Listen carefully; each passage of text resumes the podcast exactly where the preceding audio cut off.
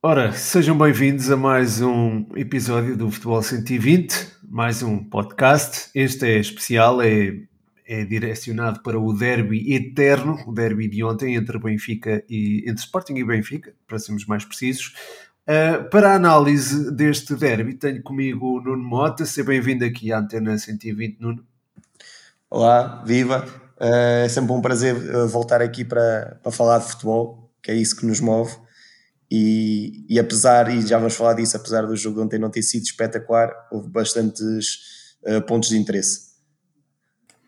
Exatamente, do ponto de vista tático, se calhar até, se quiseres começar por aí, Nuno até abre, a, abre a porta a isso mesmo. O Benfica apresentou um esquema muito diferente daquele, não muito diferente, porque já tinha utilizado em Braga e às vezes o Benfica, usa um sistema de com a saída lá volpiana, se calhar usam uma saída a três centrais, mas, mas desculpa, já me estou aqui a alongar demais, mas o que é que tu, o que é que tu achaste deste, deste novo esquema do Benfica? Foi bem sucedido, não foi bem sucedido? Bem, o resultado diz que não foi bem sucedido, mas, mas o, que é que tu, o que é que tu achaste? Bem, um, antes de mais, dizer que, que o Benfica, apesar de mudar o sistema, e muitas vezes diz quando, quando o treinador muda, muda o sistema de jogo, costuma-se dizer que se muda o modelo e que se muda a forma de jogar. E não é bem assim. Uh, o Benfica manteve os seus princípios, como uma equipa que gosta de, de jogar em ataque posicional, gosta de ter a bola, gosta de pressionar alto, e, e isso viu-se no Benfica. Agora houve ali mudanças uh, que se calhar, uh, se calhar não, acho, na minha opinião, acho que tiveram a ver com, com, a organização também ofensiva do Sporting. Acho que o Benfica se tentou organizar um pouco de forma a anular o Sporting. E o que, e o que acabámos por ver ontem foi quase um jogo de paz, um jogo de homem a homem em campo inteiro. Uh, o Sporting organizar-se tradicionalmente sempre no seu 3-4-2-1, vá, ali com, com, o Nuno Santos e com, e com o Pote nas costas do, do Tiago Tomás, e o Benfica organizar-se de forma a anular essa organização ofensiva do Sporting.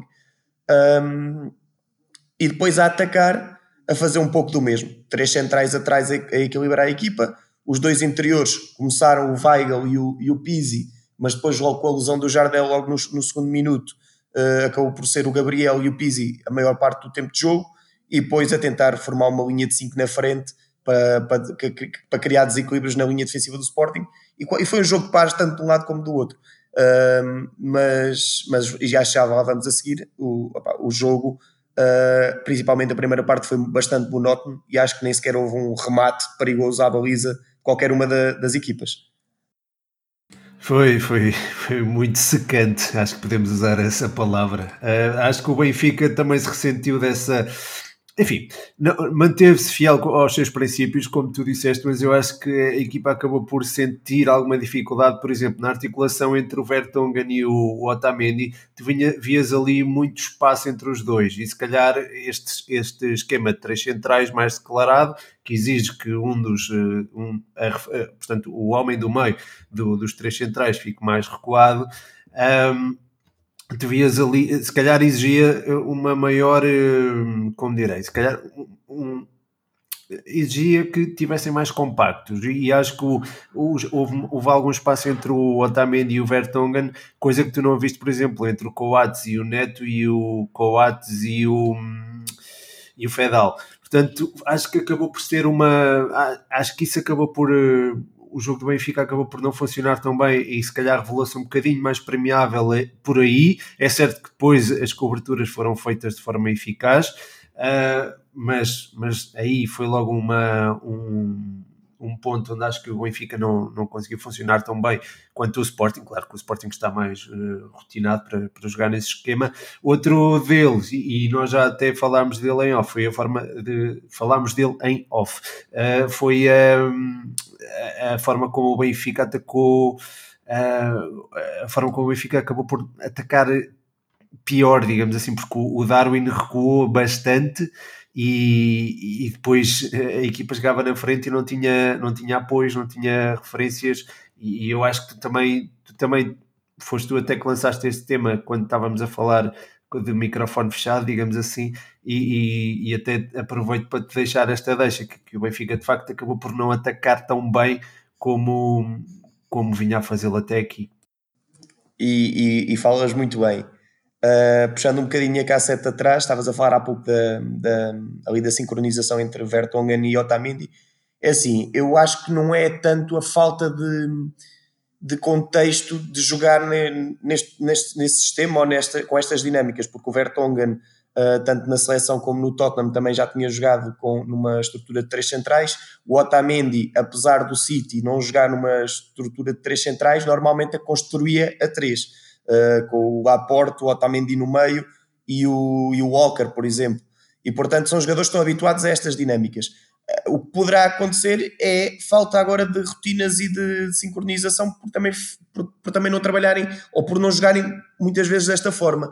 E, e, aí sim também tem a ver com o facto da equipa do Sporting e o modelo do Sporting já estar mais bem assimilado, o que permite aos jogadores do Sporting saber que quando alguém vai aparecer em apoio, por exemplo, o Pote vai em apoio, o Tiago Tomás já sabe que tem que rasgar no espaço que o Pote vai deixar em aberto. Isso aconteceu várias vezes e acho que, acho até que o, o Vertonghen vê o cartão amarelo dessa forma, em que o, quem está no espaço dele é o Pote, o Pote arrasta para dentro, o Vertonghen não vai com ele para dentro, aguenta a posição e nesse espaço aparece o Tiago Tomás e depois o, o, Vertonghen, o Vertonghen acaba por fazer falta para amarelo.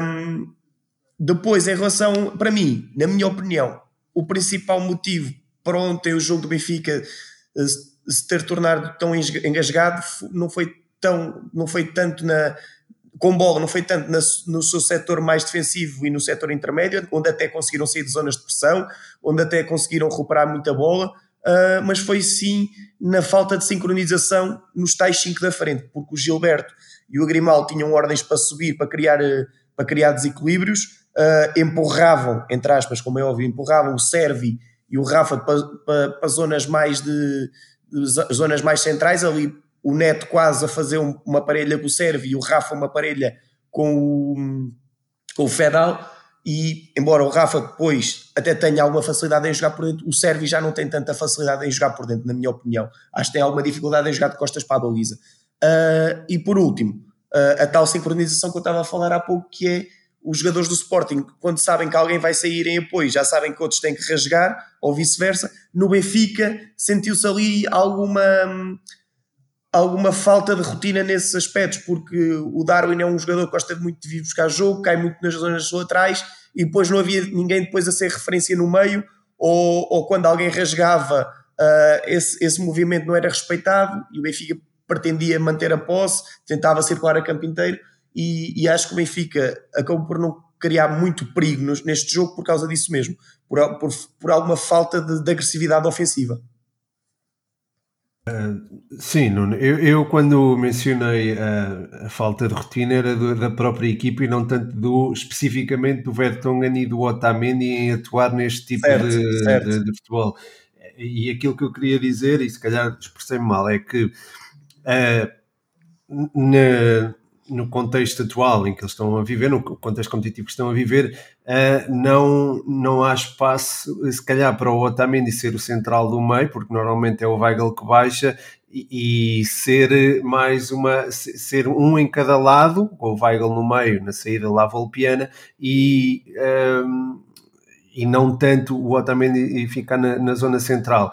Aquilo que eu, que eu te que estava a dizer é que houve de facto muito espaço entre eles, comparativamente, uh, por exemplo, o espaço entre o Otamendi e o Weigl e comparativamente, claro, à linha defensiva do, do Sporting. Isto foi uma coisa, foi uma sensação que me deu durante o jogo, foi uma coisa que eu depois até tive a oportunidade de confirmar com, com os dados da Opta na, na posição média do 11 titular, em que de facto há ali uma um espaço muito grande entre o, entre o Vertonghen e o Otamendi que permitiu também as tais os tais rasgos do próprio Tiago Tomás ou até do, do próprio Pote no tal, tal 2-1, não é? Que às vezes era 1-2 quando, quando o Tiago Tomás não baixou assim tanto, mas, mas quando ele baixava, o, o Pote tinha liberdade para interiorizar e o próprio Nuno Santos também, embora tivesse mais dificuldades um, uh, nisso. Uh, mas, mas sim, era, pronto, era para, para pegar nisso, acho que. E, e se reparares, Pedro, e se reparares, e desculpa estar-te a interromper.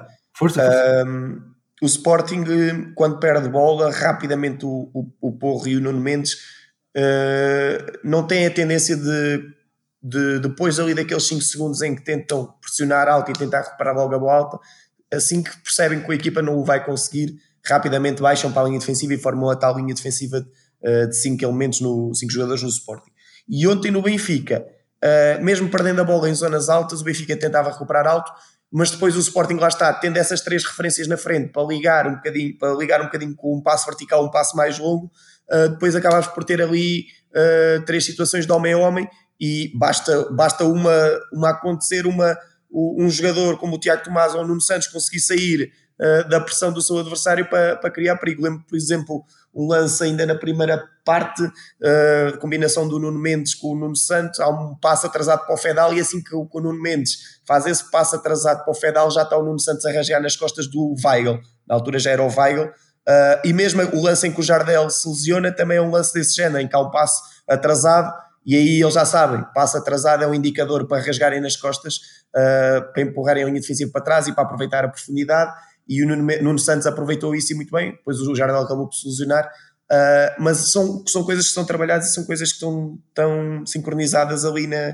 na equipa do Sporting, e no Benfica já não se nota tanto, uh, pelo menos nesse sistema de ontem. Uh, no, no tradicional 4-4-2, aí sim vemos o Benfica com muita, com muita dinâmica ofensiva, com muitas eh, com muitas combinações. O, o gol, por exemplo, no Dragão é um, é um excelente, um excelente, uma, um excelente, uma excelente jogada com dinâmica terceiro homem que quando a bola entra no, no Seferovic ele já sabe que vai aparecer o, o Grimaldo de frente para criar o desequilíbrio e esse homem é, é totalmente indefensável.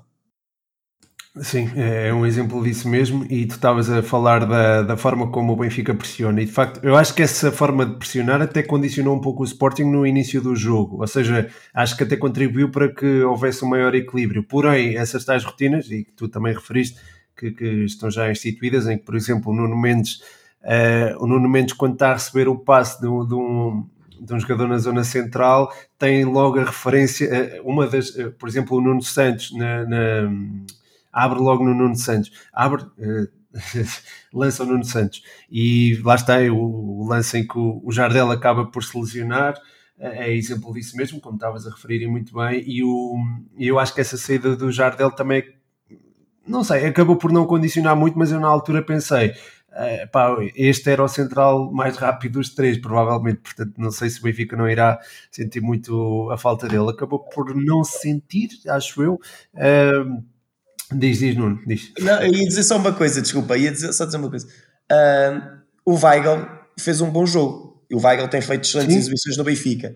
A questão é, perder o Weigl no meio campo, logo aos dois minutos, pode ter influenciado muito a qualidade do jogo do Benfica. O Benfica claramente ia com uma estratégia para jogar com o Weigl e com o Pizzi a meio campo. O, o Weigl pressiona bastante bem e teve que alterar tudo aos dois minutos e baixar o Weigl. E perdeu um jogador mais rápido uh, mais fresco fisicamente para, para os momentos de transição do que propriamente o Gabriel. E isso pode ter influenciado, influenciado, uh, influenciado desculpa, uh, também a exibição do, do Benfica.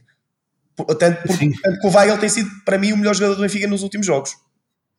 Tem, tem sido muito importante no, a conferir equilíbrios e não só, tem sido um, um elemento também muito forte na, na, circulação. Eu acho que ele já era no fundo e acho que acho e, e acho que já estou à vontade para dizer isto porque eu já digo isto há algum tempo. Acho que não o, o Weigl está, está muito longe de ser o, o problema no, no, Benfica desde há, desde há muito tempo e acho que é, batem muito nele sem, sem necessidade já. E foi-lhe foi colocado um rótulo no ano passado indevidamente, porque, porque basicamente Sim, a, a, má, a má forma do Benfica coincidiu com a vinda do Weigl e não era propriamente o Weigl o culpado de, da má forma do Benfica.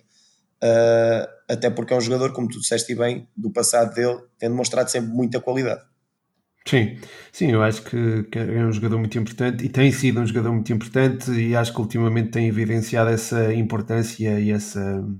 E essa, este jogo com o Sporting é, é um exemplo disso. A forma como o Benfica, como estavas a dizer, como o Benfica perde o meio campo, é, perde, sim, acaba por perder o meio campo com a, com a tal saída do Jardel, que tem uh, incluída a deslocação do Weigl.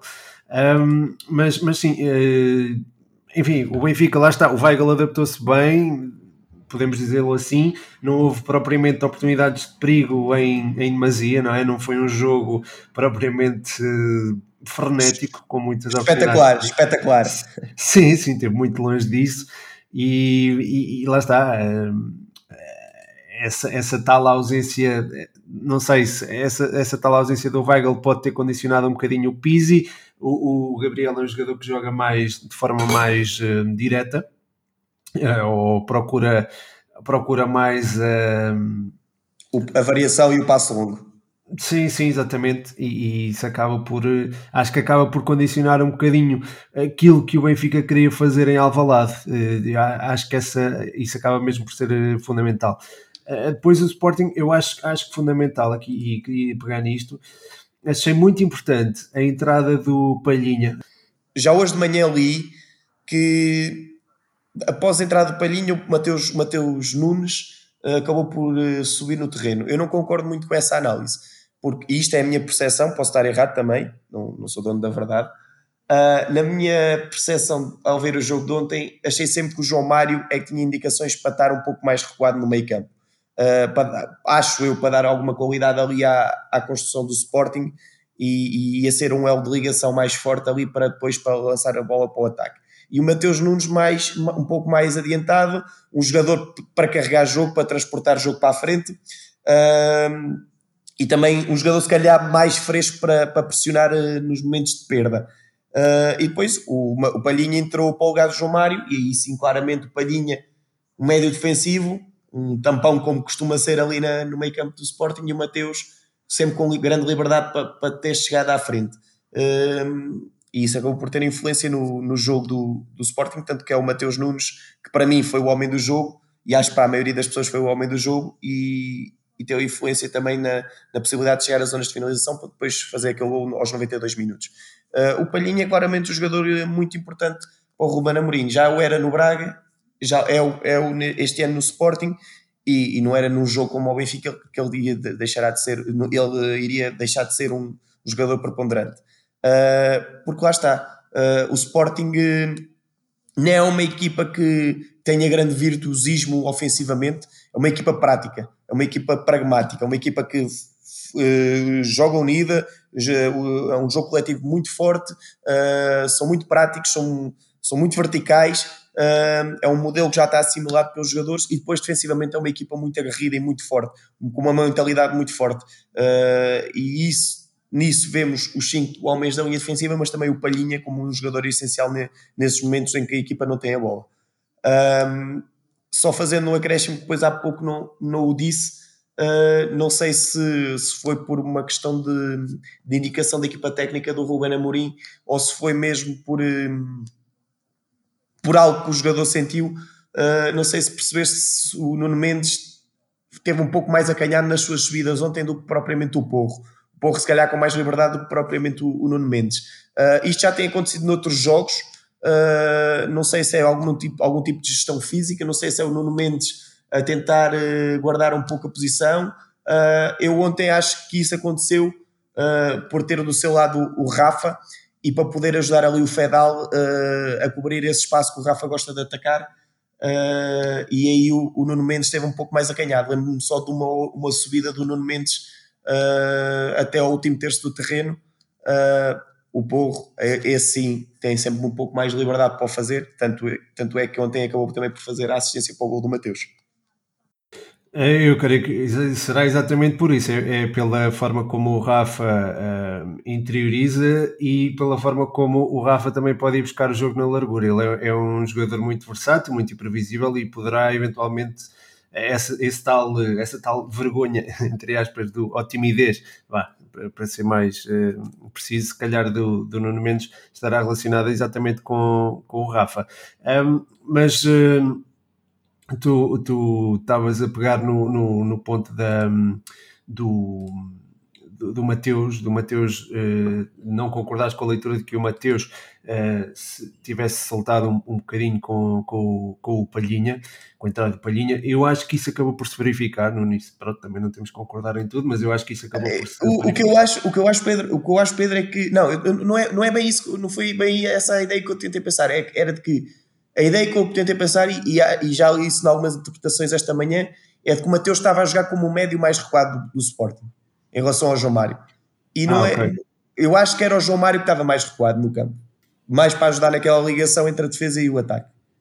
Sim, eu acho que eles estavam até, eu não sei, não sei se posso dizer que um estava mais recuado que o outro, mas lá está, também não podes dizer, eh, quer dizer, talvez possas dizer, e, e, toda a gente pode dizer o que quiser, mas acho que a questão do, não sei até que ponto o João Mário às vezes podia estar mais atrás, o Mateus também podia estar mais atrás, isso acho que acabava por depender, eu acho que estavam praticamente ou quase em linha, uh, e o João Mário eh, veio muitas vezes buscar jogo atrás, sim, também, também acho.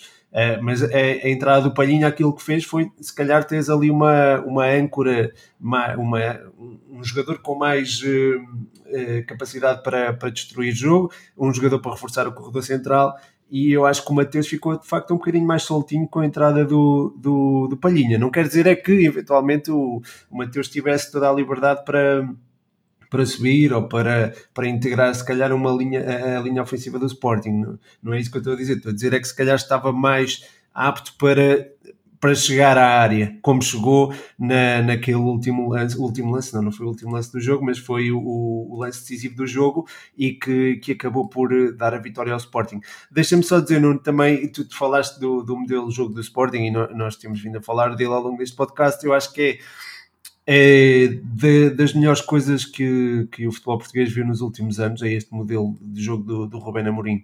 É, não sei se estás de acordo, estás mais avalizado para falar disto do que eu, mas, mas o que é que tu achas desta afirmação? Olha, hum, é interessante que o Rubén Amorim veio, veio implementar em Portugal algo que já tem um sistema vá que já tem bastantes anos, na, principalmente na Liga Italiana a questão dos três centrais e os três da frente, lembro, por exemplo, assim muito rapidamente do, da Atalanta, lembro-me muito rapidamente da Lazio, equipas que já fazem isto há algum tempo. E o Ruben Amorim, eh, e eu disse isto na semana passada, eu não conheço bem o trabalho do Ruben Amorim no Braga B, nem no Casa Pia, eh, mas a partir do momento em que pegou na equipe principal do Braga, o Ruben Amorim eh, não negocia o sistema, o sistema com que joga e vemos sempre o seu 3-4-3 bem implementado dinâmicas diferentes, contextos diferentes, jogadores diferentes, como é óbvio, mas sempre na, com, aquela, com, aquele, com, aquele, com aquele traçar na, no campo. E, e, e, esta forma de pensar uh, o jogo uh, veio também influenciar outros treinadores em Portugal. E hoje em dia vemos, por exemplo, o Petit a jogar da mesma forma no Bolonense Chade, uh, vemos, por exemplo, o, o Porto também já jogou desta forma, inclusivamente contra o Sporting, na, na meia final da taça. O Benfica ontem também apresentou-se desta forma e, portanto, as ideias são boas, têm que haver cuidado quando, quando, quando as estão a copiar. E o Ruben Amorim tem, tem mérito porque teve criatividade, pensou de forma diferente, pensou fora da caixa e encontrou aqui um, uma forma de ter sucesso no futebol uh, e de jogar com qualidade. Uh, há pessoas que gostam, há outras pessoas que gostam menos, mas tem tido os seus frutos que é ganhar jogos e, portanto, tem todo o mérito da forma como tem feito isso, tanto no Braga, onde também ganhou títulos como a Taça da Liga, como agora no Sporting, onde também já ganhou a Taça da Liga e, e está muito bem lançado no primeiro lugar do campeonato.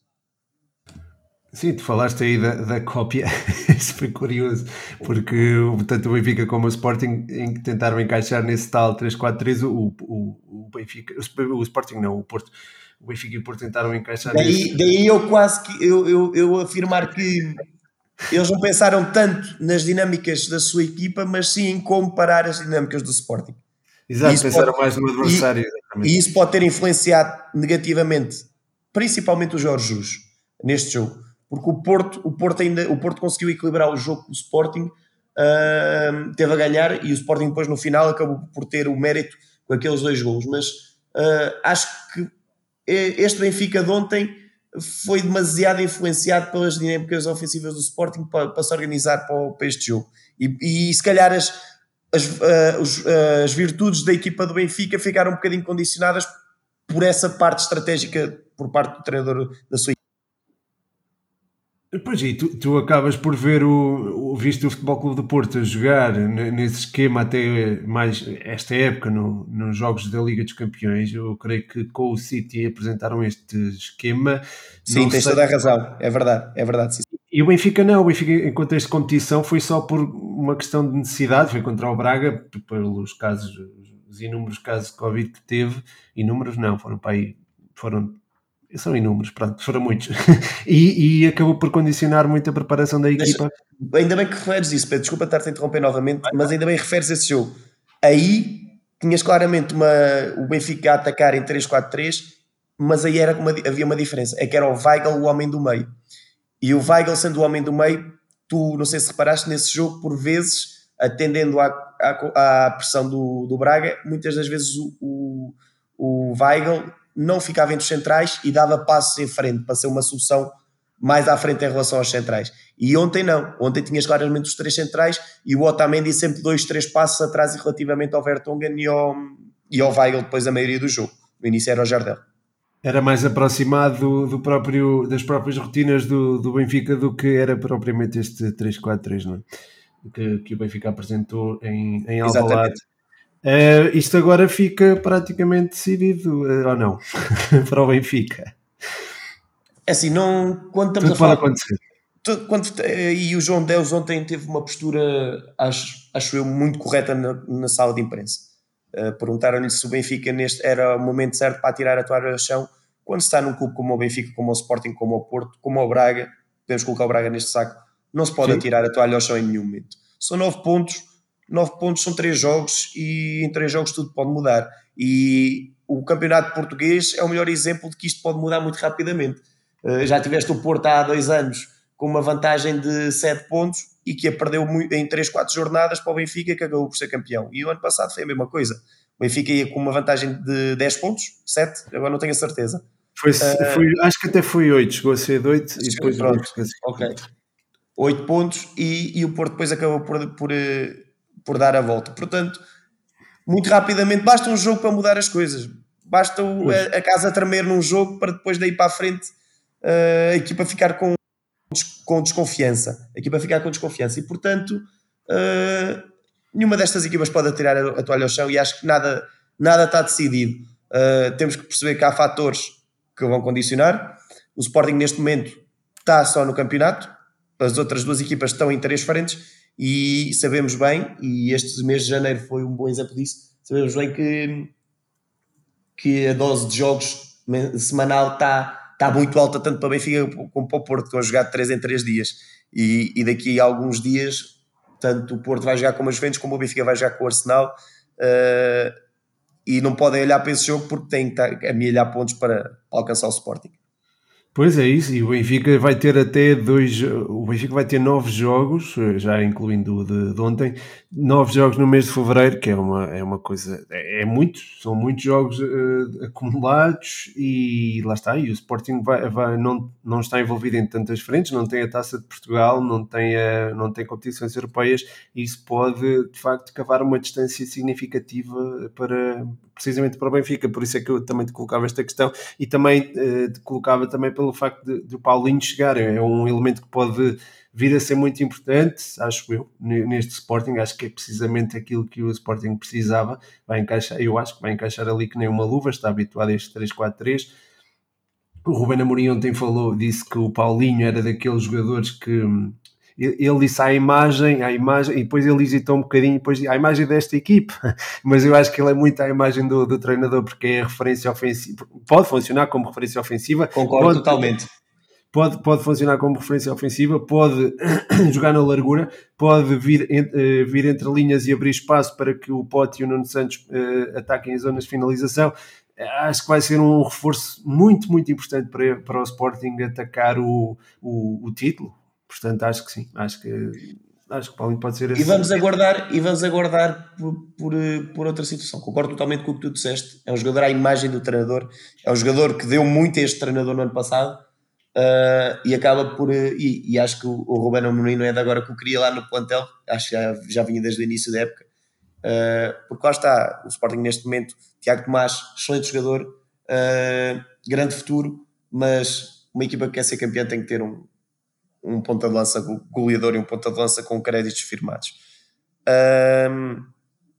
E, e, esperar para ver também, estou curioso para ver uh, se poderá haver ali algum tipo de rotatividade algum tipo de gestão entre o Nuno Mendes e o Mateus Reis, uh, ou até mesmo o Mateus Reis a jogar ali, se calhar na, na posição do Fedal, não sei, uh, é outra possibilidade, já que ele fez também essa posição no Rio Ave. Estou curioso para ver porque é um jogador que, me enchia as medidas da altura em que jogava no Rio Ave com, com o Carlos Carvalhal e, com, e principalmente também com o Miguel Cardoso. Exatamente, olha, eu ia, ia, mencionar exatamente essa, essa questão do, do Mateus Reis poder fazer a, poder fazer a, a posição do, do Fedal e, e, de facto, pronto, nem preciso ir aí, fica já, fica já esclarecida. A, a própria contratação do João Pereira, pronto, já que estamos a abordar o, o mercado, vem também numa ótica de se calhar dar algum descanso ao porro quando for necessário, digo eu, até porque o Ristovski acabou por, por sair. Ou prevenir algum tipo de lesão que possa acontecer também. Sim, sim, sim, uma questão de profundidade de plantel. Portanto, acho que ficam as coisas. O Sporting arruma muito bem a casa neste mercado. Acho que entre os três grandes foi quem se mexeu melhor.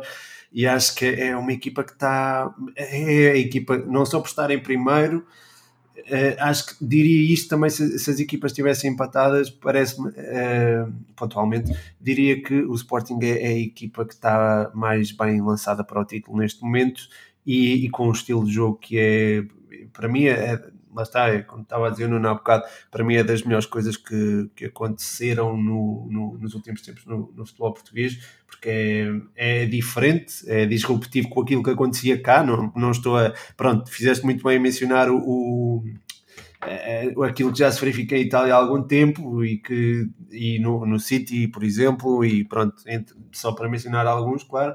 Um, no, quer dizer, o City acaba, às vezes, joga ultimamente até joga com uma linha de 4, mas, mas pronto, é, é, é, um, é um exemplo desse, dessa tal dinâmica do, do 3-4-3 que pode ser, eh, que foi eh, importada, podemos falar assim do, por parte do Ruben Amorim, mas que tem, está perfeitamente adaptada às características dos seus jogadores e às características, só faltava se calhar ali um ponta de lança com mais golo e com, e, mas com as mesmas, com a mesma combatividade que tem, por exemplo, o Tiago Tomás, que eu acho que também se deve para fazer justiça ao miúdo, que ele, que ele tem feito uma, uma, uma, uma grande época, um miúdo de, de, apenas 18 ou 19 anos já, já está a fazer uma ótima época e está, está a se apertar bem entre os grandes. Eu lembro-me dele crescer para o Otamendi ontem, por exemplo, uma imagem que fica.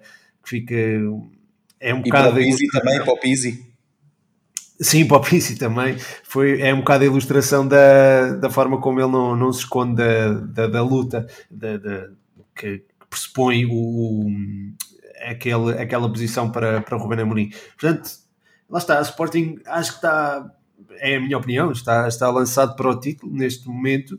O Porto tem, tem, uma, claro, tem uma palavra a dizer e acho que o Futebol Clube do Porto é das equipas que tem mais trabalho, se calhar a equipa que está, está mais uh, alicerçada no, no seu estilo de jogo. É uma equipa que tem o seu estilo de jogo há mais tempo e que está mais familiarizado, os jogadores estão mais familiarizados com ele, com ele face aos, aos outros, às outras equipas, ah, isto falando dos candidatos ao título, incluindo o Braga, claro, mas, hum, mas acho que, que, o Sporting está, é, é, a equipa, é o, neste momento é o favorito ao título e ninguém diria isto no início da, da época. Não sei se, se concordas ou não, Nuno. Sim, é, é, foi como disse há pouco, uh, está tudo em aberto uh, e, e, qualquer uma, de, é assim, como é óbvio, o Sporting tem uma vantagem de 4 pontos, está bem, está motiv, é uma equipa motivada, é uma equipa uh, unida, mas acho que as outras duas equipas ainda têm uma palavra a dizer neste campeonato. Vamos aguardar para, para os próximos episódios e, e para podermos comentar mais tarde os próximos desenvolvimentos. É, exatamente, isto está, assim, está bom de acompanhar. Este Sporting é de facto uma equipa é disruptiva e é entusiasmante para quem gosta de futebol, claro. E aqui já se sabe, no 120 não há clubismos, a não ser da, claro, a nossa briosa, mas de resto é, de resto é pronto, não, não há mesmo clubismos.